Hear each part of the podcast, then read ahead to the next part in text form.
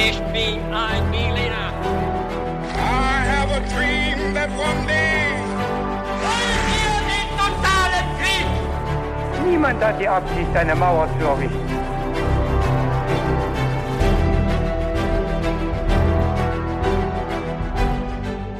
Hi und herzlich willkommen zurück zu einer weiteren Folge His2Go. Ich bin David. Und ich bin Viktor. Und wie wird es auch bei dieser Folge His2Go wieder ablaufen, das sage ich euch ganz schnell. Victor hat für uns alle eine Geschichte mitgebracht, von der ich überhaupt keine Ahnung habe. Ich weiß nicht, worum es gehen wird, ich kenne keine Details, ich kenne auch nicht mal das Thema an sich. Und Victor wird uns da gleich einführen mit ein paar kniffligen Fragen zum Einsteigen und zum Mitraten für uns alle. Bevor wir allerdings dazu kommen, haben wir eine ganz kleine klassische Frage noch, nämlich Victor, was ist dein Getränk zum Podcast? Mein Getränk zum Podcast ist heute ganz einfach ein Radler. Und was trinkst du, David? Ich habe mir einfach wieder mal äh, eine Melange gemacht aus einem Kaffeemischgetränk. Das mag ich einfach gerne. Ja, wir haben so eine Nachmittagsstimmung, dazu passt es sehr gut. Und dann würde ich sagen, reden wir nicht weiter um den heißen Brei herum, sondern steigen wir doch einfach mal ein. So ist es. Und ich fange mit einem kleinen Einstieg an. Im Frühjahr 1291 rückte die größte Streitmacht, die die Muslime jemals gegen die Kreuzritter im Heiligen Land aufgestellt hatten, auf die Stadt Akkon im heutigen Israel vor. Allen Schilderungen nach handelt es sich um ein außergewöhnliches Spektakel, als die Männer mit Tieren, Zelten, Gepäck, Vorräten und Belagerungsmaschinen an die Tore der Stadt marschierten. Der Stadt, die Ende des 13. Jahrhunderts die letzte Bastion der Christenheit war. Und der Stadt, die der Mittelpunkt eines Schlussaktes um das 200-jährige Ring um den Nahen Osten werden sollte, das mit dem Aufruf Papst Urban II. zur Errettung Jerusalems im Jahr 1095 begonnen hatte. Das war der Einstieg. Mhm.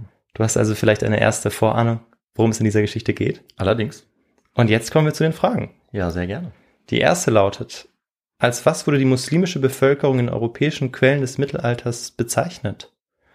A als Sarazen, B als Mamluken oder C als Ayyubiden? Ähm, also Sarazenen habe ich auf jeden Fall schon gehört, dass man das so gesagt hat, Kriege gegen die Sarazenen, ähm, das würde ich nehmen. Mhm. Dann kommen wir zur Frage Nummer zwei. Wie wurde der Doppelmauerring Akkons zu Fall gebracht? A. Mit Hilfe eines Doppelagenten. B. Durch Unterminierung, also dem Bau von Gräben. Oder C. Durch ein Gegengewicht-Katapult. Oder mehrere. Mehrere, okay, also ein, ein Tribock oder sowas in die Richtung vielleicht. Äh, ich würde gerne alles drei, alle drei Möglichkeiten eigentlich nehmen. Ähm, Doppelagenten hatten wir schon sehr oft. Finde ich immer, finde ich immer spannend, könnte ich mir gut vorstellen. Tunnel hatten wir auch schon in der Geschichte. Mhm. Aber ich kann nicht anders. Ich nehme einfach den Doppelagenten wieder, Mhm. weil es irgendwie, äh, es ist, ich will so ein bisschen, dass es passiert, weil es dann natürlich besonders spannend ist mit ein bisschen Intrige und Verrat. Ich bin gespannt auf die Auflösung. Ja, das schauen wir uns natürlich noch an. Und die letzte Frage lautet, was war der unmittelbare Anlass für die Belagerung Akkons durch Sultan Khalil? A. Kürzlich eingetroffene Pilger hatten einen Massaker am muslimischen Teil der Bevölkerung Akkons verübt. B. Richard Löwenherz hatte 100 Jahre vorher 3000 muslimische Gefangene enthauptet. Oder C. Sultan Khalils Soldaten waren ausgehungert und auf die reiche Beute angewiesen. Tja, schwierig, das weiß ich nicht. Ähm, also Richard Löwenherz, dass der Name vorkommt, habe ich mir irgendwie schon gedacht. Aber ich weiß jetzt nicht, ob das, ob das stimmt mit der Enthauptung. Äh, ich kann mir sehr gut vorstellen, dass ausgehungerte, beutegierige Soldaten, die eventuell sonst ja meutern, Aufstand wagen, äh, dass die dadurch vielleicht nicht mehr zu halten waren. Das könnte ich mir gut vorstellen. Deswegen nehme ich mal diese Antwortmöglichkeit, dass es die Soldaten selber waren. Ja. Äh, Antwortmöglichkeit C, also die dritte. Und wir werden natürlich in der Geschichte aufdecken, was die richtigen Antworten waren. Und jetzt wollen wir aber auch damit anfangen. Allerdings. Ja, David, vor zwei Tagen war ich auf einem ziemlich wilden Geburtstag und zum Glück gab es daneben so einer orangenen Alkohol-Mischgetränk-Bowl, könnte man sagen, noch alkoholfreie Getränke. Und unter anderem gab es da auch einen selbstgemachten Eistee mit frischer Minze, schön zubereitet. Und das hat mich natürlich direkt an unseren Getränkefetisch erinnert in unserem Podcast. Für den ist unser Podcast eben auch bekannt. Und ich glaube, wenn ich darüber nachdenke, haben wir wahrscheinlich sehr, sehr, sehr viele verschiedene Getränke uns mittlerweile genehmigt. Also 150 Folgen, 300 Getränke. Komme überhaupt nicht mehr mit. Stimmt, ja. Ja, ist total krass. Und mich würde ja schon mal interessieren, was wir so am häufigsten getrunken haben. Aber Na, in letzter Zeit bin ich ja viel mit meinem Rennrad auch unterwegs, wie du ja weißt, an meinem Vintage-Ding. Da schraube ich äh, ja auch relativ viel rum und endlich kann ich damit auch wieder Touren fahren. Und bei der ersten Tour, da hatte ich nur Wasser dabei und irgendwie war ich gegen Ende ziemlich platt. Also wirklich, also meine Beine waren dann so schwer. Und dann habe ich mir gedacht, ich muss mir jetzt was Elektrolytehaltiges in die Trinkflasche mischen und hab's mit dem Pulver von Holy probiert. Und das hat echt richtig was gebracht. Also das muss man jetzt echt glauben. Und ähm, das war außerdem noch richtig lecker. Holy Lemon Hydration war das und da ist eben ordentlich Elektrolyte und Mineralstoffe drin und ich glaube, du als Sportler weißt ganz genau, was ich meine. Ich habe dann dummerweise das Pulver auch noch mit meinem Kumpel geteilt. Ich hätte wahrscheinlich eher noch mehr gebraucht. Kann ich verstehen, das ist ähnlich bei mir. Ich hasse es nämlich, dehydriert zu sein. Viele Leute wissen gar nicht, dass sie dehydriert unterwegs sind. Ich sage Stopp, mit der Dehydration. Und zwar egal ob beim Sport oder bei normaler Arbeit. Also ich mache auch gern Fitnessstudio oder Joggen, aber eben auch, wenn ich vorm PC sitze. Wasser ist natürlich wichtig. Es ist aber auch richtig gut, wenn man ein wirklich schmackhaftes Getränk hat. Das eben dann auch, wenn man Sport macht, am besten Elektrolyte zum Beispiel enthält. Aber auch, wenn ich arbeite, finde ich es gut, wenn es schmeckt und ich nicht nur Wasser trinken muss. Und da ist beispielsweise Holy Kiwi Strawberry um einiges besser. Das ist jetzt so mein Lieblingsgeschmack. Ich finde es aber auch ganz cool. Wir beide hatten so ein Starterpaket, die verschiedenen Geschmäcker auszuprobieren, dann wird's noch weniger langweilig. Und wenn es richtig lange dauert oder richtig intensiv wird, ist es schon echt cool, wenn man was Leckeres und was Fruchtiges, Erfrischendes halt trinken kann. Deswegen ist meine Empfehlung eben hier der Holy Hydration Drink. Die Basis ist dabei dann auch echter Tee. Es sind natürliche Aromen statt künstlichen drin. Das schmeckt man auch. Es ist trotzdem kein Zucker drin, auch kein Taurin beispielsweise, kein Bullshit wie die Leute bei Holy selber sagen. Es ist auch keine versteckte Kalorienbombe, nichts besonders Schweres, sondern es ist genauso leicht wie schmeckt, mit weniger als 20 Kalorien pro Portion. Ideal auch für Sportler wie uns. Und günstig ist das Ganze übrigens auch in jedem Fall. Also wir sagen ungefähr 80 Cent pro 500 Milliliter. Das ist deutlich weniger als herkömmliche Energy Drinks. Und noch besser mit eurem Shaker und mit den 100% recycelbaren Verpackungen entsteht auch ganz wenig Müll dabei. Ja, also probiert es unbedingt aus und das Starter-Set, das wir auch beide schon sehr gut kennen und sehr empfehlen müssen. Das heißt Starter-Set Deluxe und ist wirklich der perfekte Einstieg und dafür bekommt ihr mit uns fünf Euro Rabatt. Also anstatt 49,99 Euro kosten euch 43 Holy Drinks inklusive Shaker gerade einmal 44,99 Euro.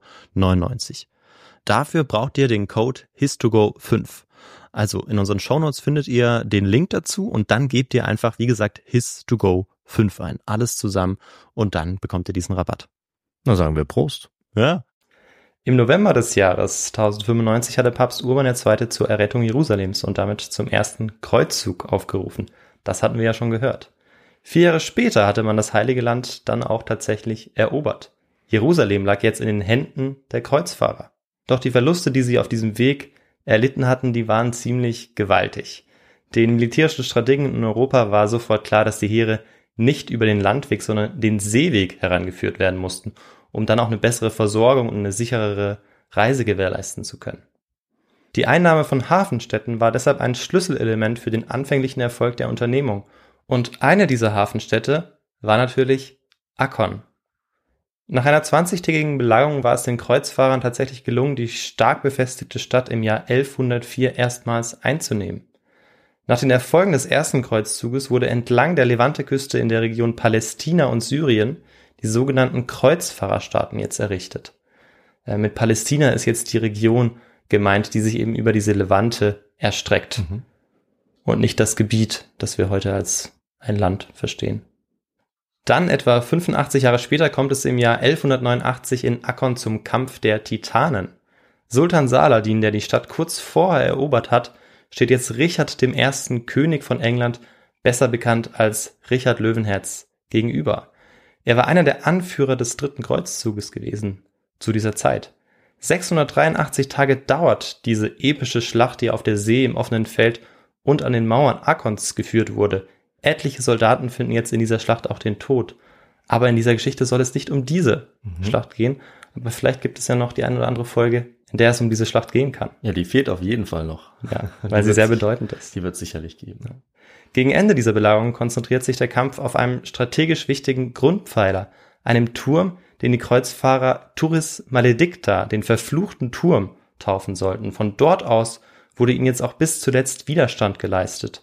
Doch im Sommer 1191 muss Saladin kapitulieren und die so wichtige Hafenstadt fällt in die Hände der Kreuzfahrer zurück. Verkörpert durch diesen mythischen Turm hatten die Kreuzritter gewaltige Verluste bei dieser fast zweijährigen Belagerung erlitten. Hm. Auch deshalb war Richard der Erste von England oder Richard der Erste wohl äußerst enttäuscht, verbittert und von Hass erfüllt. In einem Akt der Raserei lässt er im August 1191 kurz nach der Kapitulation 3000 Gefangene vor die Stadt bringen und enthaupten. Obwohl eine Vereinbarung mit Saladin getroffen worden war, dass diese ausgetauscht werden sollten. Hm. Das lassen wir jetzt mal für den Moment so stehen. Ja, ohne also äh, direkt auf die Frage einzugehen. Ereignet hat es sich auf jeden Fall schon mal. Okay. Ja. Mit dieser bis heute umstrittenen Episode der Kreuzzüge, für die auch Historikerinnen und Historiker bis heute keine schlüssige Erklärung finden, war damit der Auftakt für die Kriege zwischen den Franken und Sarazenen gegeben, die auf das Jahr genau 100 Jahre später enden sollten. Die Verbündeten und Nachfolger des legendären Saladins sollten dieses Massaker an den hingerichteten Muslimen nie vergessen. Auch nicht, als es knapp 100 Jahre später erneut zu einer bedeutenden militärischen Auseinandersetzung kommen sollte. Doch wo liegt eigentlich Akkon genau? Welche Bedeutung hatte die Stadt inne und wie hat sich dieser Konflikt überhaupt so richtig entwickelt? Das müssen wir jetzt natürlich in einem Abschnitt unserer Folge klären, der nie fehlen darf. Und wie lautet dieser Teil, David? Das sage ich dir sehr gerne. Das ist der historische Kontext. Und wenn wir den nicht hätten, wüssten wir nicht so ganz, wieso jetzt auf einmal die Kreuzfahrer und die Muslime sich an dieser Stadt jetzt nochmal treffen im Gefecht. Deswegen bitte sag uns genau, was wir dazu wissen wollen. So ist es. Und äh, ich fange erstmal so ein bisschen äh, mit der Etymologie an, also der Begriffsgeschichte. Mhm. Akkon ist eine sehr alte Stadt und deshalb wurden ihr auch schon etliche Namen gegeben. Also auf Hebräisch äh, beispielsweise Akko, Akka auf Arabisch, Ptolemais für die Griechen und Römer, Akkon im Latein der Kreuzritter und Saint-Jean d'Acre für die Franzosen und so ähnlich auch für die Engländer. Die Stadt wurde sowohl auf ägyptischen Hieroglyphen als auch in den Chroniken der assyrischen Könige und in der Bibel erwähnt. Sie ist von Pharaonen erobert, von Alexander dem Großen eingenommen und von Caesar als Landungsplatz für römische Legionen genutzt worden. Hm. Im Jahr 636, vier Jahre nach dem Tod des Propheten Mohammed, kam die Stadt unter die arabische Herrschaft der Muslime. Damals, wie im 12. und 13. Jahrhundert des Mittelalters, geht die Bedeutung der Stadt vor allem auf eines zurück, und zwar auf ihre Lage. Hm. Akkon liegt mittig an der Levante-Küste auf einer hakenförmigen und felsigen Landzunge. Sie grenzt damit direkt an das Mittelmeer und bildet durch diese Hakenform eine Art geschützten Hafen. Durch diese Lage war Akkon eine natürliche und wichtige Zwischenstation für den Seehandel in Nord- und Südrichtung, also zum Schwarzen Meer, aber auch natürlich von Ost nach West, also über das Mittelmeer. Nach Osten hin war die Stadt durch einen 1,7 Kilometer langen Doppelmauerring und dazwischen liegende Gräben geschützt. Diese Gräben haben sich auf über 10 Meter erstreckt. Der gesamte Mauerring bildete eine Art Dreieck. Der Küstenstreifen im Westen war die längste Seite, also da gab es keine Mauer, mhm. da schützte das Meer. Und auf der Ostseite, ähm, da gingen die beiden Mauern, die von Meer aus losgingen, quasi in eine Spitze zusammen. Bestückt mit etlichen Türmen muss die befestigte Stadt für Angreifende beeindruckend ausgesehen haben. In Akkon lebten zu dieser Zeit etwa 30 bis 40.000 Menschen und Akkon befand sich im Königreich Jerusalem. Das Königreich Jerusalem war einer von vier Kreuzfahrerstaaten. Die Mehrheit der Bevölkerung in diesen Staaten war allerdings keineswegs katholisch. Nicht-katholische Christen, Juden und Muslime waren in der Mehrheit. Während die Hauptverkehrssprache bei der einheimischen Bevölkerung Arabisch war, war es bei den westeuropäischen Siedlern weitgehend Französisch.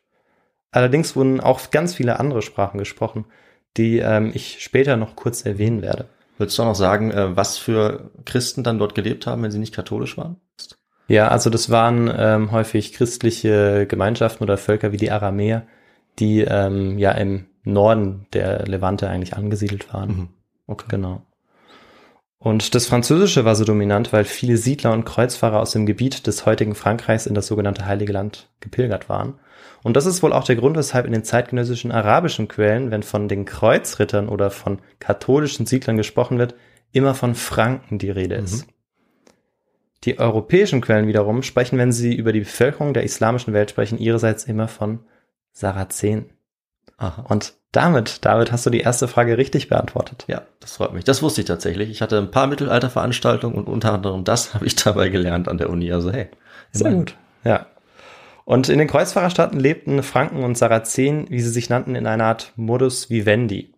Ähm, das heißt, man hatte sich irgendwie arrangiert, kooperierte und das vor allem im wirtschaftlichen Bereich. Auch wenn man das natürlich dazu sagen muss, die Rechte der muslimischen Bevölkerung waren deutlich eingeschränkt und äh, sie sind beispielsweise auch sehr stark besteuert worden. Für die europäischen Neuankömmlinge war diese Kooperation wichtig, weil durch ihre deutliche Unterzahl ähm, war es unmöglich, ein durchweg gewaltsames Auftreten durchzusetzen, mhm. beziehungsweise nicht sehr erfolgsversprechend natürlich. Ja, das leuchtet ein. Ja. Und durch diesen Austausch blühte in Friedenszeiten ein erstaunlicher Handel auf, von dem Franken wie auch Sarazenen profitierten, wie sie sich nannten. Auf Seiten der Kreuzfahrer profitierten vor allem zwei Gemeinschaften von Rittern von diesem neu gewonnenen Reichtum, beziehungsweise eigentlich vor allem eine Gemeinschaft. Und David, ich glaube, du kennst diese Gemeinschaft sehr gut. Wahrscheinlich, weil ich eine Folge sogar dazu gemacht habe. Das sind natürlich die Templer, der Templerorden, der sich extrem bereichert, gerade auch durch seine Rolle an diesen Hafenstädten, durch die Aufgabe, äh, ja, Pilger sicher nach Jerusalem zu bringen. Das war ja so die Hauptaufgabe, mit der der Orden gestartet ist. Später kamen dann sogar Bankgeschäfte dazu. Ja, die Leute konnten ihr Geld oder ihre Wertsachen bei den Templern lassen, haben es später zurückbekommen, also die ersten Anlagen. Und dadurch wurden die Templer so mächtig, dass sie später sogar deswegen zu Fall gebracht wurden. Mehr dazu gibt es natürlich in einer unserer Folgen. Wunderbar, genau, so war es. Und dieser Reichtum wurde ihnen natürlich auch indirekt durch den Handel ermöglicht, beziehungsweise durch das Geld, das die Menschen in der Stadt Akkon anhäufen konnten, ja. dann auch bei ihnen dann eben anlegten, beziehungsweise sie dann auch ihr Bankwesen überhaupt begründen konnten. So war's.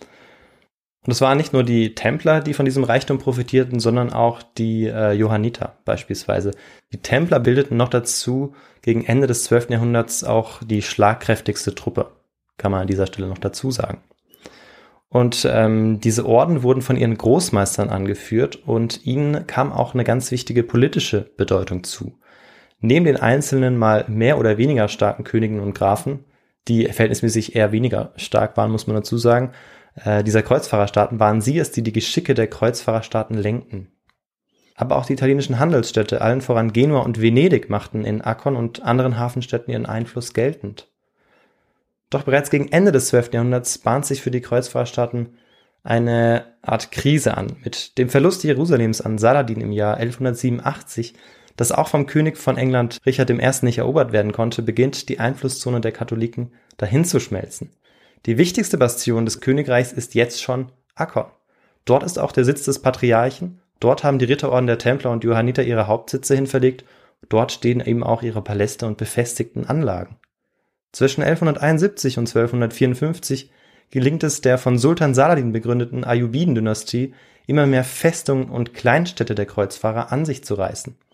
Das Kerngebiet der Ayyubiden war eigentlich Ägypten mit dem Zentrum Kairo. Von dort aus hatten sie ihr Gebiet bis Mitte des 13. Jahrhunderts bis nach Syrien ausgedehnt. In den 1250ern kam es in der islamischen Welt zu einem erdrutschartigen Machtwechsel, als die Mamluken das Sultanat an sich rissen. Sie waren eigentlich die Sklaven und Söldner der Ayyubiden gewesen und waren aufgrund ihrer Kampferprobtheit bis zur Leibgarde des Sultans aufgestiegen. Aufgrund ihrer außerordentlichen Reit- und Kampffähigkeiten waren sie in den Jahrhunderten zuvor von Zentralasien aus an die Levante geschleppt und dort auf Märkten verkauft worden. Doch jetzt, mehrere hunderte Jahre später, wurde ihre Anzahl so gewaltig, dass sie die Herrschaft über das Ayyubidische Reich an sich reißen konnten und von jetzt an über Ägypten bis nach Syrien herrschten, mhm. als Mamluken. Wer bei den Mamluken jetzt Sultan werden sollte, war am Anfang noch nicht ganz klar, so dass es zu Nachfolgerkämpfen kam, bei denen sich dann später letztlich der Sultan Baiba I. durchsetzte. Mhm. Den Kreuzfahrerstaaten gelang es jetzt nicht, sich diese mehrjährige Umsturzphase zunutze zu machen, um die verlorenen Gebiete zurückzuerobern, weil die Uneinigkeit unter den vielen verschiedenen Parteien und eine weitere Bedrohung von außen eine Großoffensive verhinderten. Und weißt du vielleicht, welche Bedrohung ich meinen könnte, David, die jetzt von außen noch dazu kam? Ja, wenn wir uns jetzt so Mitte des 13. Jahrhunderts befinden in dieser Region im Nahen Osten, können es eigentlich also als größte Bedrohung nur die Mongolen sein, die jetzt auch sich in diese Richtung ausbreiten, in Richtung Süden. So ist es. Die kommen jetzt auch noch dazu als dritte große Partei, wenn man so will. Und die Gebiete der islamischen Mamluken wurden jetzt auch durch den Einfall der Mongolen natürlich bedroht. Sie wurden aber in einer Entscheidungsschlacht besiegt von den Mamluken im Jahr 1260. Und damit war auch ihr Einfall größtenteils beendet. Mhm. Die Mongolen waren damit nicht ganz verschwunden. Ihre Streitkräfte waren immer noch verteilt, vor allem im Norden der Levante ähm, zu finden. Und sie sollten sich auch immer wieder äh, neue Bündnispartner auf beiden Seiten suchen, mhm. vor allem auf europäischer Seite. Unter Baiba wurde das Reich jetzt zentralisiert und das Militär modernisiert. Nachdem die Mongolen besiegt waren, widmeten sich die Mamluken jetzt wieder den Franken. Mit den gewaltigen Belagerungsmaschinen, vor allem Katapulten, gelang es den Mamluken, selbst mächtigste Festungsanlagen der Kreuzfahrer wie Craig de Chevalier vom Johanniterorden zu erobern. Die Kreuzfahrertaktik, uneinnehmbare Festungen zu bauen, von denen aus operiert werden konnte, griff jetzt nicht mehr. Das Einflussgebiet der Kreuzfahrerstaaten schrumpfte auf ein immer kleineres Gebiet zusammen. In Akkon war man angesichts der Fortschritte der Mamluken in ehemaligen Gebieten der Kreuzfahrerstaaten durchaus verängstigt. Hatte man Anfang des 13. Jahrhunderts noch zweifellos zur reichsten Stadt an der Levanteküste gehört, so hatte sich das durch die Eroberung Beibars jetzt verändert. Die Handelsroute von Ägypten zum Schwarzen Meer und von West nach Ost musste nicht mehr zwangsläufig über ihren Hafen verlaufen, weil große Teile, große Gebiete jetzt eben von den Mamluken erobert worden waren, sodass sie jetzt auch diesen Handel mit steuern konnten. Trotzdem, trotz dieser Verschiebung strahlte die Stadt, in der zig verschiedene Sprachen wie Syrisch, Arabisch, Okzitanisch, Französisch, Italienisch, Deutsch oder Englisch gesprochen Puh. wurde, weiterhin einen gewissen Glanz aus. Mhm. Und wir sehen, es ist wirklich multikulturell besetzt.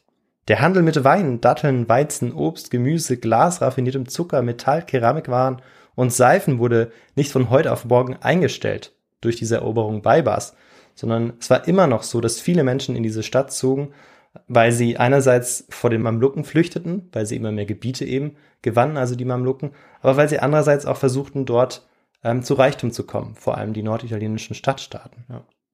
Das Leben in Akkon war bunt und ethnisch divers. Im 13. Jahrhundert gehörte die Stadt wohl zu den kosmopolitischsten Städten überhaupt.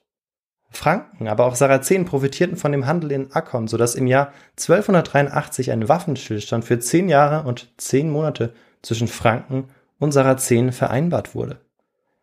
Doch rings um die Stadt herum wurden weiter Dörfer und Festungen angegriffen. Auch als Baiba gestorben war, setzte sein Nachfolger Kalawan die Angriffe gegen die Festungen und Städte der Kreuzritter weiter fort. Im Jahr 1289 stellte der Sultan eine große Armee zusammen, um die Hafenstadt Tripolis einzunehmen. Es war die Stadt, die am längsten im Besitz der Franken gewesen war und die neben Akkon einer der letzten wichtigen Hafenstädte der Kreuzfahrer war. Als die Bevölkerung Tripolis von dem Feldzug erfährt, versuchen die Menschen krampfhaft zu fliehen. Sie wissen nur zu gut, was ihnen blüht, wenn sie in die Hände der Mamluken fallen. Tod, Versklavung und Vergewaltigung nämlich. Noch im selben Jahr fällt die Stadt. Kurz darauf befiehlt Kalawan ihre Zerstörung, bevor unweit von ihr direkt eine neue Stadt gegründet wird. Das Ziel der Mamluken war ganz klar, sie wollten die Ungläubigen von den Küsten Palästinas vertreiben und ihre Rückkehr unmöglich machen. Mhm. Nach der Belagerung war der letzte übrig gebliebene Kreuzfahrerstaat, das Königreich Jerusalem, auf einen schmalen Küstenstreifen reduziert worden. Das Königreich Jerusalem ist dabei äh, vielleicht ein bisschen missverständlich, hm. weil Jerusalem war schon längst nicht mehr im ja, Besitz. Schon seit 100 Jahren jetzt fast. Ne? Ja, zwischenzeitlich hatte man äh, 1230 und äh, 1240 noch mal kurz Jerusalem in Besitz hm. gehabt, aber seitdem, also seit 40 Jahren, ähm, waren die Mamluken in Besitz von Jerusalem. Okay. Trotzdem hieß dieser Staat noch so, dieser letzte, der übrig war. Akkon war jetzt auch die letzte ernstzunehmende befestigte Stadt natürlich. Und als die Nachricht in Europa eintrifft, dass Tripolis gefallen ist, macht sich Erschütterung breit. Vor allem bei einer Person, David. Kannst du dir vorstellen, bei wem das so sein wird? Ähm, beim Papst vielleicht? Ja, klar. Okay. Der Papst ist natürlich jetzt nicht nur enttäuscht, sondern äh, ja, bekommt es mit der Angst zu tun, beziehungsweise merkt langsam, dass es vielleicht ein bisschen eng wird mit seinem Traum, dass das heilige Land christlich werden soll. Er versucht jetzt, die in Kriegen versunkenen europäischen Mächte zu einem neuerlichen Kreuzzug zu motivieren, ähm, weil Akon, die letzte Bastion, muss ja jetzt geschützt werden. Es war aber ziemlich schwierig, die Führer der christlichen Welt für äh, dieses neue Projekt zu gewinnen und vor allem zu vereinen. Nur die Bevölkerung in den norditalienischen Stadtstaaten und Seefahrerrepubliken konnte für eine neue Expedition überzeugt werden. Immer noch war Akon und damit die Levante eine wichtige Einnahmequelle für sie. Etwa 13 Schiffe mit 1600 Pilgern, Kämpfer und vor der alltäglichen Armut flüchtenden Bauern und Arbeitslose trafen deshalb im April 1290 in Akkon ein. Ein kleines und ganz und gar zerstreutes Kreuzfahrheer, das eigentlich, ja, kein solches war, hm. weil es eben ganz anders aussah als jetzt im ersten oder dritten Kreuzzug. Äh, wenn man die Heere vielleicht da vor Augen hat, die viel größer waren äh, und bestückt waren mit ausgebildeten Soldaten, was jetzt nicht der Fall war. Als die frisch eingetroffenen Pilger das erste Mal über den Marktplatz laufen, müssen sie erstmal völlig verwirrt und entsetzt gewesen sein. Und David, kannst du dir vorstellen, warum das so gewesen ist? Weil vielleicht ähm, hm, die Stadt ja multikultureller war, als sie gedacht hatten. Sie hatten vielleicht jetzt mit einer Stadt wie, weiß ich nicht, Paris gerechnet oder so, sehr, sehr christlich geprägt, aber das war dann vielleicht gar nicht der Fall. Ja, richtig. Und das war ganz häufig der Fall, dass die Neuankömmlinge erstmal überrascht waren über diese Zustände, weil viele von ihnen ähm, waren schon aus religiösem Eifer Mhm. natürlich gekommen Ja, klar. ähm, und wollten ja für das Christentum, für den Glauben kämpfen. Und jetzt sehen sie, wie äh, auf dem Marktplatz eben Mamluken äh, oder Muslime eben mit Christen handeln und sich ganz normal auch unterhalten. Ja. Und viele der weitgereisten Pilger waren jetzt über diese Situation erbost. Und vor allem die einfachen und ärmeren Menschen waren jetzt auch zunehmend frustriert, weil sie von dem Profit, den die Stadt abwarf, den vor allem die Templer dann abbekamen, nur sehr wenig zu sehen bekamen. Und ähm, dann sah man auch noch, wie äh, diese Heiden untereinander gemütlich plauderten sozusagen. Viele der Männer begannen jetzt zu trinken und sich in ihrem religiösen Eifer zu radikalisieren. Und dann im August 1290 kommt es schließlich zu dem Ereignis, das das Ende der katholischen Präsenz in Palästina und Syrien einleiten sollte. Ein Augenzeuge, der Templer von Tyrus, dessen Name uns leider unbekannt ist, der aber einer unserer wichtigsten Quelle zu dem Ereignis und der Belagerung Akkons ist, berichtet. Und als die Leute nach Akkon kamen, wurde der Waffenstillstand zwischen den beiden Parteien gut eingehalten. Und die sarazenischen Bauern kamen nach Akkon, brachten ihre Waren zum Verkauf, wie sie es gewohnt waren. Eines Tages aber, durch das böse Getrieben, randalierten die neuen Leute durch Akkon und erschlugen mit dem Schwert alle armen Bauern, die ihre Ware nach Akkon zum Verkauf gebracht hatten. Das waren Sarazenen aus den Dörfern um Akkon und sie töteten auch einige Syrer, die griechisch-orthodox waren. Sie töteten sie, weil sie sie wegen ihrer Bärte irrtümlich für Sarazen hielten. Und jetzt hätte ich wieder eine Frage an dich, David. Was meinst du, wie reagierte jetzt die Bevölkerung auf dieses Massaker und vor allem die führenden Persönlichkeiten von Akkon? Also ich kann es schwer sagen, aber würde schon erwarten, dass aufgrund dieser erfolgreichen Koexistenz, die es dort ja gab, dass sie ähm, sehr bestürzt waren und auch die, ja, die Täter vielleicht bestraft haben. Ja, also richtig. Vor allem der erste Punkt. Sie waren sehr bestürzt und vor allem deshalb, weil ja vor den Toren äh, ein mamlukisches Heer wütete, das Hm. ihnen zu diesem Zeitpunkt schon deutlich überlegen war. Ähm, und deshalb reagierte eben die restliche Bevölkerung Akkons ja tatsächlich entsetzt, als sie von diesem Massaker dann erfährt. Der Großteil wusste nur zu gut eben, was dieses grausame und törichte Ereignis für die Stadt bedeuten konnte. Ja. Der Sultan durfte nicht von dieser schändlichen Tat erfahren, doch es war längst zu spät, denn er hatte überall ja seine Spione. Und ja, so wusste eigentlich auch er, das Oberhaupt der Mamluken, bald Bescheid. Verwandte der massakrierten Muslime brachten jetzt die in Blut getränkten Kleider nach Kairo und hielten sie bei gemeinsamen Gebeten in den Moscheen hoch. Kalawun war über diese Tat, über dieses Massaker natürlich empört. Nach einer Beratung im Familienkreis entscheidet er, dass mit dieser Tat der Waffenstillstand gebrochen worden sei. In einem Schreiben an den Großmeister des Templerordens erklärt er, dass die Franken den Waffenstillstand gebrochen haben.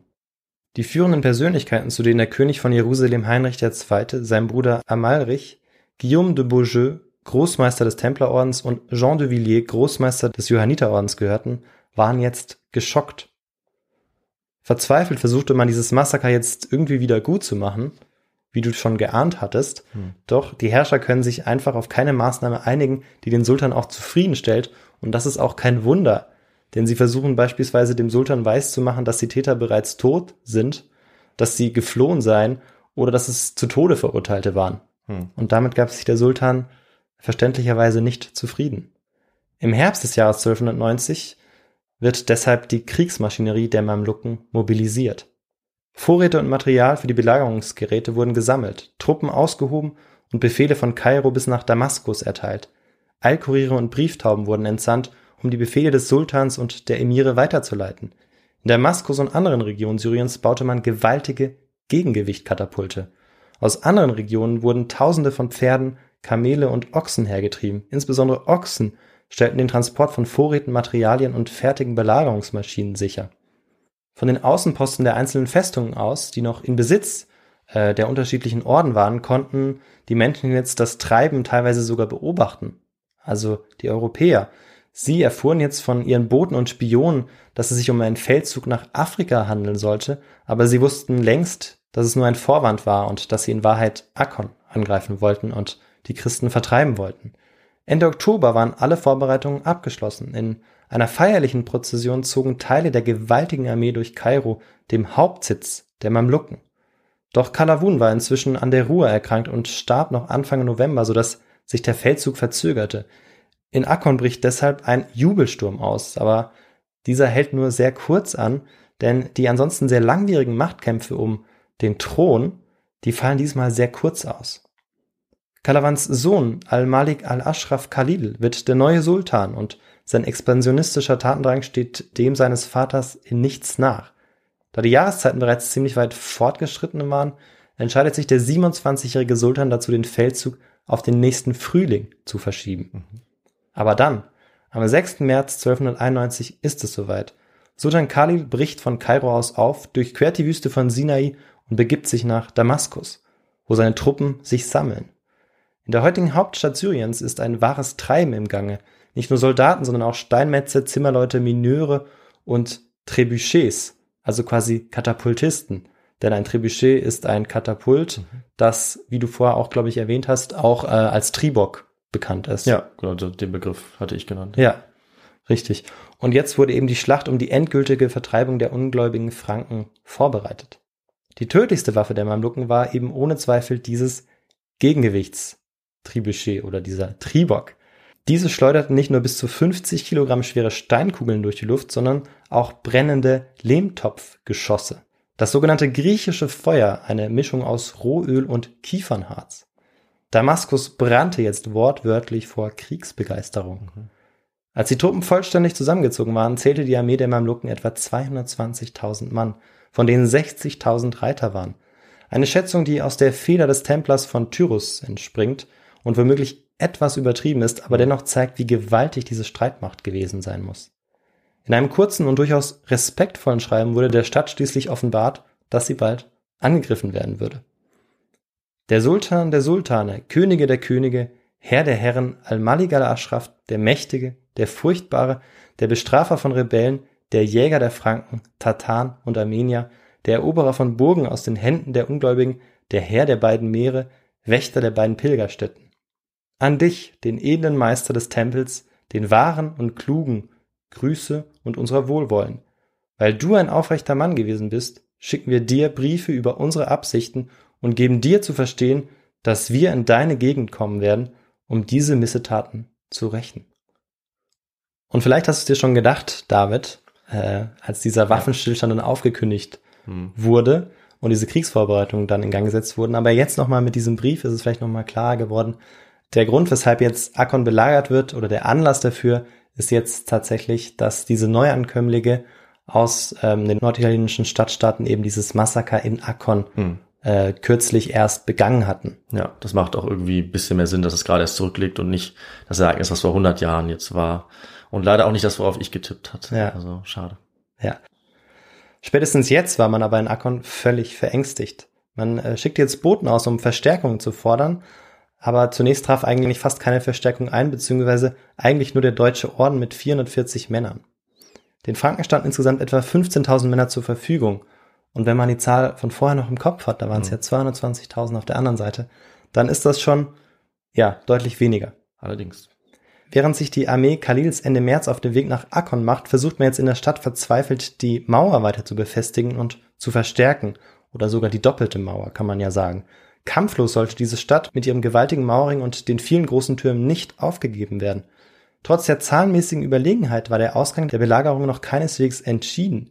Nie hatte ein Heer der Mamluken eine so große Stadt belagert, nie mussten so viele Verteidiger überwunden werden.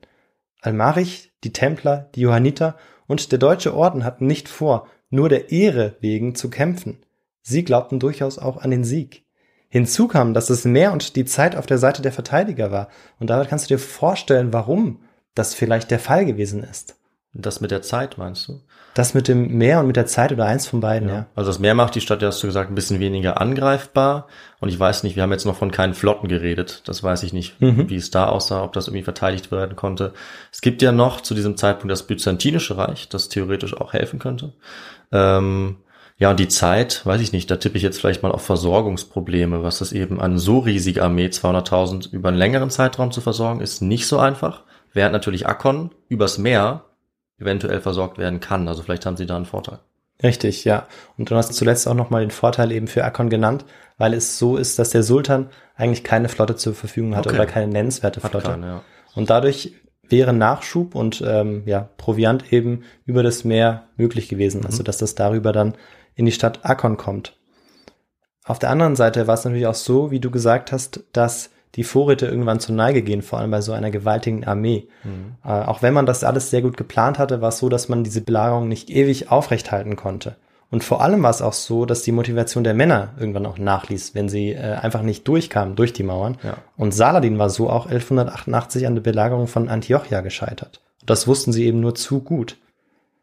Und dann am Donnerstag, den 5. April 1291, stand die übermächtige Armee dann vor den Toren Akkons. In einem festlichen Akt hatte der Sultan sein rotes Zelt auf einer Anhöhe aufschlagen lassen. Von dort aus hatte er ohne Zweifel eine wahrscheinlich ziemlich gute Sicht auf die Geschehnisse. Vor Beginn der Belagerung forderten die Sarazenen die Franken vermutlich zur Kapitulation auf, aber dabei blieben sie ohne Erfolg. Das Heer der Mamluken schloss von der Landseite her die Stadt und ihre 1,7 Kilometer lange Doppelmauer komplett ein. Es muss ein furchteinflößender Anblick gewesen sein, dem Treiben des Mamlukenheers zuzusehen. Die Menschen in Akkon konnten das Getöse des Heeres hören, das Schreien der Tiere, den Widerhall der Befehle, die Aufrufe zum Gebet, das Ausheben von Gräben, die Belagerungsmaschinen, die Trompetenstöße und das Dröhnen der Trommeln. Aber auch die Angreifer müssen von dem Verteidigungswall, dem sie gegenüberstanden, beeindruckt gewesen sein. Sie sahen einen stark befestigten ersten Mauerring, vor dem sich ein Graben befand und konnten auch die Türme und die oberen Mauerelemente des inneren Rings erkennen. Außerdem waren sie darüber informiert, dass sich vor dem ersten und dem zweiten Mauerring eine Art Todeszone von etwa 40 Meter Breite befand und an dieser Stelle war auch noch ein weiterer Graben. Durch äh, seine Spione hatte der Sultan erfahren, dass die kritischste Stelle des Mauerbollwerks an der hakenförmige Spitze des Dreiecks war im Osten. Am äußeren Mauerring stand dort der gewaltige Königsturm und am inneren Mauerring der berüchtigte, verfluchte Turm. Vor den Toren Akkons hatten die Angreifer in der Zwischenzeit nicht weniger als 92 Katapulte unterschiedlichen Typs angebracht. Bis zu zehn Männer arbeiteten gleichzeitig an einer dieser Belagerungsmaschinen. Nie hatte man eine größere Menge gesehen, berichtet ein Augenzeuge. Am heiligsten Tag der muslimischen Woche, dem Freitag, dem 6. April, begannen die ersten mamlukischen Katapulte Steine und Feuer an und über die Stadtmauern zu schleudern. Um vor Ausfällen und den Pfeilen der Verteidiger geschützt zu sein, bauten die Mamluken Palisaden und Barrikaden aus Korbgeflecht bzw. Holz. Gleichzeitig nahm man die Verteidiger ständig unter Beschuss. Deshalb konnten sie sich auf den Mauern und auf den Türmen nur selten sammeln, weil auch Pfeile aus allen Richtungen sirrend wie starker Regen die Köpfe der Verteidiger trafen, berichtet ein weiterer Augenzeuge. Sehr poetisch. Ja. Doch noch viel schlimmer war es, dass das ununterbrochene Bombardement den Angreifern eine zweite verdeckte Strategie ermöglichte. Und David, was meinst du, könnte das gewesen sein, diese verdeckte Strategie? Auf die schon äh, deine Frage abgezielt hat. Ich fürchte, wenn es verdeckt war, dann war es wahrscheinlich unter der Erde. Hm, das ist richtig, ja. Das Unterminieren bzw. Tunnelgraben. Richtig, ja. Zu diesem Zweck waren 1000 Mineure aus Aleppo dabei, die zu den besten Tunnelbauern überhaupt gehörten und Experten darin waren, Brände unter der Erde zu legen, um Fundamente einstürzen zu lassen. Und die Mineure hatten Glück, denn der Boden vor Akkon bestand größtenteils aus porösem Sandstein und machte das Graben relativ einfach. Wichtig war jetzt nur, dass man das Ganze richtig abstützte, damit der Stollen nicht wieder einbrach. Während die Mineure mit Hacken bewaffnet ihre Stollen immer weiter gruben, tobte über ihnen der Artilleriebeschuss. Das Ziel der Mineure war es, zunächst die quadratischen Türme zu untergraben. Sie stürzten nämlich leichter als runde Türme, wenn man sie untergräbt. Die Verteidiger erkannten das Vorhaben ziemlich schnell, denn ein Tunnelbau ließ sich eigentlich nur sehr schlecht verheimlichen, auch wenn wir vielleicht ein anderes Bild vor Augen haben, weil es ja unter der Erde ist. Aber der Aushub, also die ausgehobene Erde, die muss ja auch irgendwo hin, das sieht man ja dann auch. Und die Eingangsbereiche dieser Tunnel, die waren besonders gut bewacht oder beschützt. Was also konnten die Verteidiger jetzt tun? Das ist natürlich die große Frage. Und im Prinzip waren sie jetzt zu einer Sache gezwungen. Sie mussten jetzt Ausfälle wagen. Ausfälle heißt, dass sie jetzt aus der Stadt ausfallen, also aus, aus der Stadt treten und die Armee der Mamluken angreifen. Ja, eine sehr übermächtige Armee angreifen. Ja, ja, richtig. Aber sie geben nicht auf und sie wagen es in der Nacht vom 13. auf den 14. April, greifen die Verteidiger die Angreifer ein. Wird ein bisschen kompliziert, aber es ist natürlich klar, dass jetzt die Franken die Sarazenen angreifen. Ja. Und im Norden, hinter dem Doppelmauerring, landet jetzt ein Schiff mit Hunderten von Männern, die jetzt die Mamluken überfallen. Vor allem ein auf dem Schiff befestigtes Katapult sorgt für hohe Verluste bei den Sarazenen. Doch das Glück ist in diesem Fall nicht auf der Seite der Verteidiger, denn auf dem Meer bricht zu dieser Zeit ein Sturm aus und das auf dem Schiff befestigte Katapult wird in Stücke gerissen.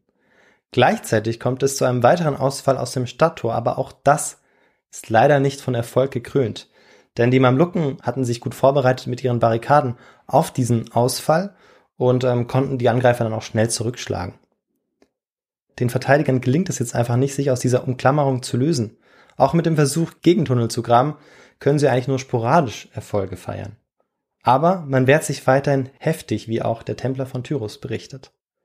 Dann, am 4. Mai, bereits drei Wochen später, kommt ein Hoffnungsschimmer auf, als Heinrichs Flotte aus 30 Schiffen an der Westküste landet und 2000 Mann Verstärkung mitbringt. Er, der eigentliche König vom Königreich Jerusalem, der aber zum Zeitpunkt des mamlukischen Angriffs krankheitsbedingt auf Zypern weilte, soll jetzt die Stadt retten. Doch der Sultan weiß nur zu gut, wie er diese Hoffnung im Keim ersticken kann. Er verstärkt den Artilleriebeschuss und rückt mit seiner Armee immer weiter vor, sowohl unter als auch über der Erde. Uneins über die bestmögliche Verteidigungsstrategie streiten sich jetzt Johanniter und Templer und auch die anderen Befehlshaber. Viele von ihnen sind jetzt mit den Nerven am Ende. Brände werden nicht mehr gelöscht, Reparaturen werden auch nicht mehr durchgeführt. Ein koordiniertes Vorgehen ist kaum noch zu erkennen, wie auch Chronisten berichten. Ab Anfang Mai versuchen jetzt immer mehr Menschen über den Seeweg auch aus der Stadt zu fliehen. Dann, am 8. Mai, sind einige Türme und Teile der Außenmauer vollständig untergraben. Als die Mineure das explosive Gemisch entzünden, bricht Turm für Turm, Mauerwerk für Mauerwerk ein. Und damit war die Antwort auf die Frage das Unterminieren. Ja. Verrückt. Davon hatte ich echt noch nicht gehört in dem Zusammenhang.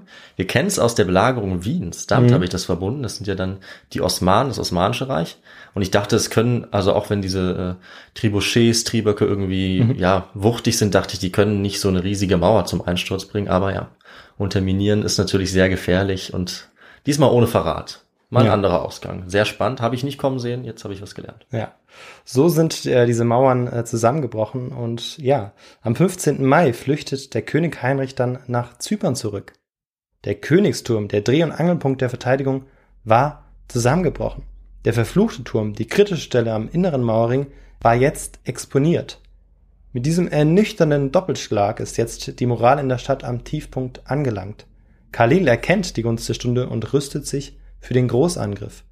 Zu diesem Zeitpunkt bleiben den Kreuzfahrern noch 7000 kampffähige Männer, um den Mauerumfang von 1,7 Kilometern zu verteidigen.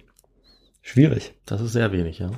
Spätestens zu diesem Zeitpunkt versucht man jetzt verzweifelt Frauen und Kinder aus der Stadt zu evakuieren, nachdem man erst den Großteil der Kostbarkeiten natürlich in Sicherheit gebracht hat. Hm. Das ging ja in diesem Fall vor. Okay. Der Bevölkerung droht jetzt Tod, Versklavung, Vergewaltigung. Doch alle Versuche, sie aus der Stadt zu schaffen, werden vom stürmischen Wetter vereitelt. Kein Schiff kann an diesem Tag ablegen. Nachdem man sich noch zwei Tage lang erfolgreich verteidigt, sind die Risse an der Innenmauer nicht mehr zu übersehen. In der Dunkelheit gehen die Verteidiger auf ihre Positionen und die Zivilisten in ihre Häuser. Alle wissen, dass bei Tagesanbruch der entscheidende Angriff bevorsteht. Am Morgen des 18. Mai 1291 rücken die Heerscharen des Sultans unter dem angsteinflößenden Getöse ihrer Kameltrommler an die Innenmauer und den so strategisch wichtigen verfluchten Turm. In dem erbitterten Kampf um diesen Turm hört man die Kämpfer im dichten Rauch und Schuttnebel auf Französisch, Arabisch, Italienisch, Deutsch, Türkisch, Englisch, Katalanisch und Griechisch im Namen Christi oder im Namen Mohammeds schreien. Schnell wird deutlich, dass die Verteidiger der Übermacht der Mamluken nicht gewachsen sind. Sie verlieren den verfluchten Turm und die Stadt wird überrannt. In einem heroischen Versuch wagen die Ordensmeister der Templer und Johanniter eine Gegenoffensive, um diesen verfluchten Turm zurückzuerobern. Heroisch kämpft der Großmeister des Templerordens Guillaume de Beaujeu an der Mauer Akons. Der Legende nach geschah dabei Folgendes. Er ließ, während er kämpfte, vor den Augen seiner Kameraden sein Schwert fallen. Anschließend trat er an die Mauerbrüstung zurück und antwortete den vorwurfsvollen Blicken seiner Kameraden Je ne m'enfuis pas, je suis mort, voici le coup. Ich laufe nicht davon, ich bin tot, hier der Stich. Daraufhin hob er seinen Arm, zeigte die tödliche Wunde, die er erlitten hatte, und brach tot zusammen. Die Gegenoffensive scheitert. Kämpfer und Zivilisten flüchten jetzt in den letzten befestigten Teil der Stadt, die Eisenburg, dem Hauptquartier der Templerorden. Dort suchen sie Schutz, doch ihre Aussichten sind nicht besonders gut. Bei Einbruch der Dunkelheit befindet sich mit Ausnahme dieser Burg, dieser Festung, ganz Akkon in den Händen von Sultan Khalil. Reiche und Adlige hatten sich gerade noch so auf Schiffe flüchten können, bevor das Gemetzel beginnen sollte. Am Strand müssen sich verzweifelte Szenen abgespielt haben. Jeder versuchte noch irgendwie auf ein Schiff zu kommen, die dann teilweise überladen kenterten. Währenddessen hörte man im Hintergrund den Lärm, die Schreie und den Schrecken. Laut den Schilderungen gab es nichts Schlimmeres als diese schreckliche Geräuschkulisse. Auch in der Eisenburg muss man diese Geräuschkulisse und das schreckliche Schauspiel wahrgenommen haben. Und obwohl ihre Überlebenschancen nur sehr gering waren, gelang es einer kleinen Gruppe um den späteren Tempelgroßmeister tatsächlich im Schutz der Nacht auf einem kleinen Boot zu entkommen. Hm. Die übrigen Verteidiger sollten dieses Schicksal allerdings nicht mit ihnen teilen. Am 28. Mai hatten die Mamluken die Eisenburg unterminiert. Als die Burg einstürzte, wurden sie in ihr begraben. Hm. Okay. Damit war nach 200 Jahren das Ende der Kreuzzüge besiegelt. Mit dem Verlust Akkons war jeglicher Widerstand gebrochen. Die letzten verbliebenen Städte und Festungen wurden vom Sultan Khalil ohne größere Kampfhandlungen eingenommen. Khalil wurde von den Seinen gefeiert. Nach 200 Jahren waren die Ungläubigen entscheidend zurückgeschlagen worden und nur wenige Jahre später dann auch endgültig vertrieben worden. Sämtliche Befestigungsanlagen an der Mittelmeerküste wurden jetzt systematisch zerstört. Nie wieder sollte sich ein Kreuzfahrer an der Küste blicken lassen. Die Johanniter zogen nach Rhodos, die Deutschritter nach Litauen Richtung Ostsee. Der Templerorden wurde auf Druck des französischen Königs kurze Zeit später aufgelöst. Mhm. Und mehr dazu gibt es natürlich in der Folge zu den Templerorden, denn das war jetzt eine sehr, sehr, sehr, sehr kurze Fassung. Ja, aber wir haben ja noch mehr dazu. So ist es. In Akkon ist heute von dem Mauerbollwerk, den Türmen und den Palästen der Orden fast nichts mehr zu sehen. Die Stadt wurde gründlich zerstört und in späteren Jahrhunderten von den Osmanen mit neuen Gebäuden überbaut. Hm. Doch seit den 1990ern intensiviert man archäologische Ausgrabungen in der Stadt Akkon. Und bis heute erzählen uns die aufgedeckten Fundamente, Felsblöcke und Tunnelgräben von dieser Episode der Geschichte Akkons. Und gegraben wird äh, bis heute immer noch und wer weiß, was dort noch zutage kommen wird. Ich für meinen Teil bin allerdings fertig und damit auch mit dieser Geschichte fertig. Ja, super. Vielen Dank für diesen Krimi, kann man fast sagen. Krimi einer Belagerung. Ganz am Ende dieser, dieser Kreuzzugsepoche. Mhm. Beziehungsweise es gibt noch weitere Kreuzzüge, aber eben die großen Kreuzzüge im Heiligen Land, die gibt es nicht mehr. Du Richtig. hast ja kurz noch angedeutet, in Osteuropa geht's dann weiter. Da gibt's schon noch einige Kreuzzüge. Äh, und der Deutsche Orden ist auf jeden Fall auch noch lange nicht fertig. Dazu haben wir auch noch mal eine andere Folge, was ja. der dann noch macht äh, im, im Kampf mit Polen-Litauen zum Beispiel. Ähm, aber ja, das ist eine Story, die ich auch schon kannte. Mhm. Jetzt, die auf meiner Liste stand, weil es wirklich ein spannendes Kapitel ist, das ja mehr oder weniger diese Geschichte abschließt. Wir haben ja noch äh, diese Bastion auf den Inseln, mhm. die sich noch sehr lange halten. Richtig. Oder auch das Osmanische Reich später äh, versucht, diese Inseln als, als letzte Stützpunkte noch zu erobern. Beispielsweise ähm, auch Zypern. Also dort mhm. zieht sich ja Heinrich der Zweite auch zurück, ja. der ja so ängstlich flüchtet. Ja. Aber Zypern bleibt dann auch noch einige Jahrzehnte äh, unter der Herrschaft der Europäer und auch noch länger. Ja, und auch andere Inseln. Ich glaube, Malta, wenn ich mich nicht Richtig, täusche, ja. gibt es da auch noch eine spannende Geschichte. Ja. Da können wir noch ein bisschen was weiter erzählen. Äh, aber wir haben ja jetzt schon den einen oder anderen Punkt abgearbeitet. Und es war sehr, sehr, sehr viel Kontext auch dabei. Mhm. Viele Bezüge auf andere Geschichten. Wir haben von Saladin gehört, was ich gar nicht erwähnt habe, die Assassinen können mehr oder weniger auch noch vorkommen. Ja. Unsere allererste Folge.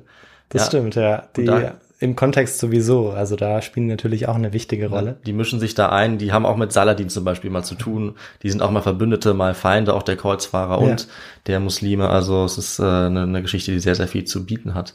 Und auch kulturell ist es einfach auch mhm. äh, ein ganz spannendes Bild, diese Stadt und diese äh, enormen Veränderungen in dieser Zeit. Ja. Also sehr cool und ja, fand ich sehr schön, dass du die Geschichte mal gemacht hast. Da kann man auf jeden Fall viel mitnehmen. Und ähm, wenn man jetzt natürlich noch mehr nachlesen wollen würde, was könntest du uns denn dann empfehlen? Ja, empfehlen kann ich definitiv ein Buch ähm, von äh, Roger Crowley, Der Fall von Akkon, die letzte Schlacht um das Heilige Land. Mhm. Und ähm, zu den Quellen vielleicht noch mal kurz. Also eine wichtige Quelle war ja dieser anonyme Templer von Tyros, der an der Seite der Verteidiger selbst teilgenommen hatte. Ja. Und es gibt noch den Chronisten Abu Ifida, der im Aufgebot des Sultans war, dort Ja. gekämpft hatte. Und der ist eben eine ganz wichtige Quelle ähm, auf Seiten der Mamluken, Ja. also auf der arabischen Seite.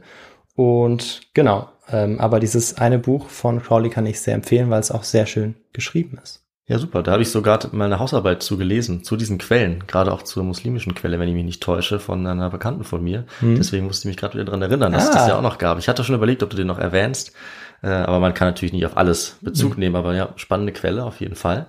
Und äh, sollen wir dann vielleicht zu unserem allerletzten Teil des Podcasts übergehen? Soll ich das mal übernehmen? Ich würde sagen, das übernimmst du, richtig, ja. Dann sage ich doch kurz, wie man uns erreichen und wie man uns unterstützen kann, wenn euch auch diese Folge hoffentlich gefallen hat. Da gibt es nämlich einige Möglichkeiten. Zuallererst könnt ihr natürlich auf unsere Webseite gehen, histogo.de. Ihr könnt da das Kontaktformular nutzen, um uns zu erreichen. Ihr könnt uns auch gerne schreiben über unsere E-Mail-Adresse, kontakt.histogo.de.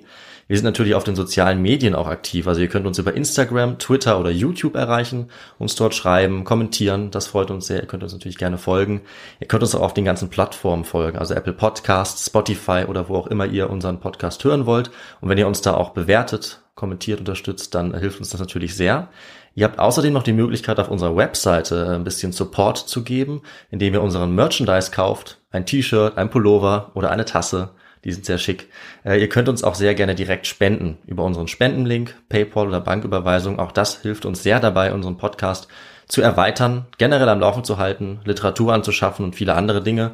Und wir möchten wie immer auch ein ganz großes Dankeschön sagen an alle Leute, die uns schreiben oder uns unterstützen auf jede erdenkliche Weise. Vielen Dank. Ja, auch von meiner Seite natürlich vielen Dank für diese großzügige Unterstützung. die wir auch verewigen auf unserer Hall of Fame. Auch Ja. das sollte ich noch dazu sagen. Und nachdem wir das jetzt alles geklärt haben, ist jetzt erstmal wieder zehn Tage Ruhe. Ihr habt Zeit, diese Folge nochmal zu hören, wenn ihr wollt, oder sie vielleicht euren Bekannten weiter zu empfehlen. Und dann, Viktor, werde ich mal wieder was auspacken und ich äh, weiß in dem Fall noch nicht. Ich muss mich mal beeilen, dass mir bald was einfällt. Ich denke mal, eine andere Epoche wird's werden, damit wir ein bisschen Abwechslung haben, vielleicht noch eine ganz andere Geschichte, ganz anderes Setting. Das sehen wir dann in zehn Tagen, wie immer. Bis dahin, bleibt gesund und munter und wir hören uns bald wieder. Ciao. Wie immer bin ich gespannt auf deine Folge und bis in zehn Tagen. Ciao.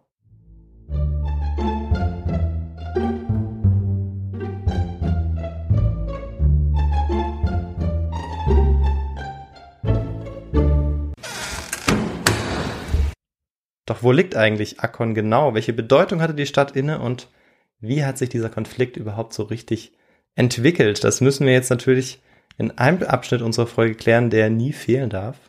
David, und äh, wie lautet dieser Abschnitt? Man sagt nochmal mit David.